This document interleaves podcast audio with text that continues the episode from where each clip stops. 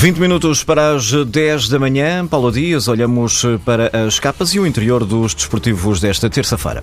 Para início de conversa, uma certeza. O Record assegura a continuidade de Fernando Santos na seleção nacional depois do europeu. O assunto está resolvido e é uma questão tranquila entre o selecionador e o presidente da Federação Portuguesa de Futebol. Ainda no Record, o acordo entre a Federação e os jogadores, a passagem às meias finais, pode valer a cada um deles um prémio acumulado de 150 mil euros. Agora vem aí a Polónia e não sabemos se o Departamento de Marketing da Federação vai repetir a iniciativa. O jornal O Jogo revela que para o encontro com a Croácia foi pedida ajuda às claques do Porto e do Sporting. 25 elementos dos Super Dragões, 5 da Juveléu, fizeram a animação nas bancadas e criaram um ambiente sensacional. O Benfica não entrou na jogada por não ter uma claque legalizada, sublinha o jogo. Boniek, antigo jogador, agora presidente da Federação Polaca de Futebol, faz declarações esta manhã na bola e no Record. Garante que desde pequeno é fã de Portugal e do futebol português. Lembra a propósito o jogo do Mundial de Inglaterra entre Portugal e a Coreia do Norte e o que fez nesse jogo Eusébio.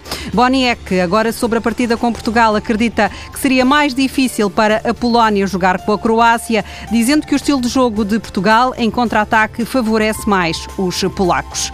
A Espanha já fez as malas, a Itália não ganhava os espanhóis desde o Mundial de 94 e a vitória de ontem no Europeu sabe a vingança. A Gazeta dello Sport festeja, escrevendo numa ironia ao tiki-taka espanhol, tic, Itália. Os ingleses ainda estão pior, mais desalentados. Os jornais escrevem hoje sobre uma seleção humilhada por um pequeno país de 333 mil habitantes e treinada por um dentista, informa o Times, acrescentando que em 959 jogos foi a mais humilhante derrota da seleção. O Mirror carrega no drama e fala de um Brexit Hodgson, que se vai embora e o jornal está feliz por vê-lo pelas costas. Claro que na Islândia a noite foi de festa perante o maior feito desportivo do país, desde a medalha de prata conquistada pela seleção de handball nos Jogos Olímpicos de Pequim em 2008. Vitória incrível e os nossos rapazes mandam os ingleses para casa. São alguns dos títulos na imprensa islandesa. A festa foi do povo, mas não só. O Ministério dos Negócios Estrangeiros escreveu no Twitter que não há palavras,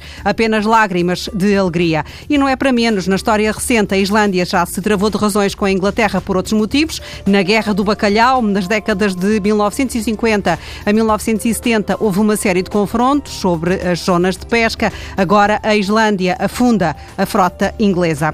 Pelas capas dos jornais, o mercado agitado das transferências. Hoje é o Benfica que domina as notícias.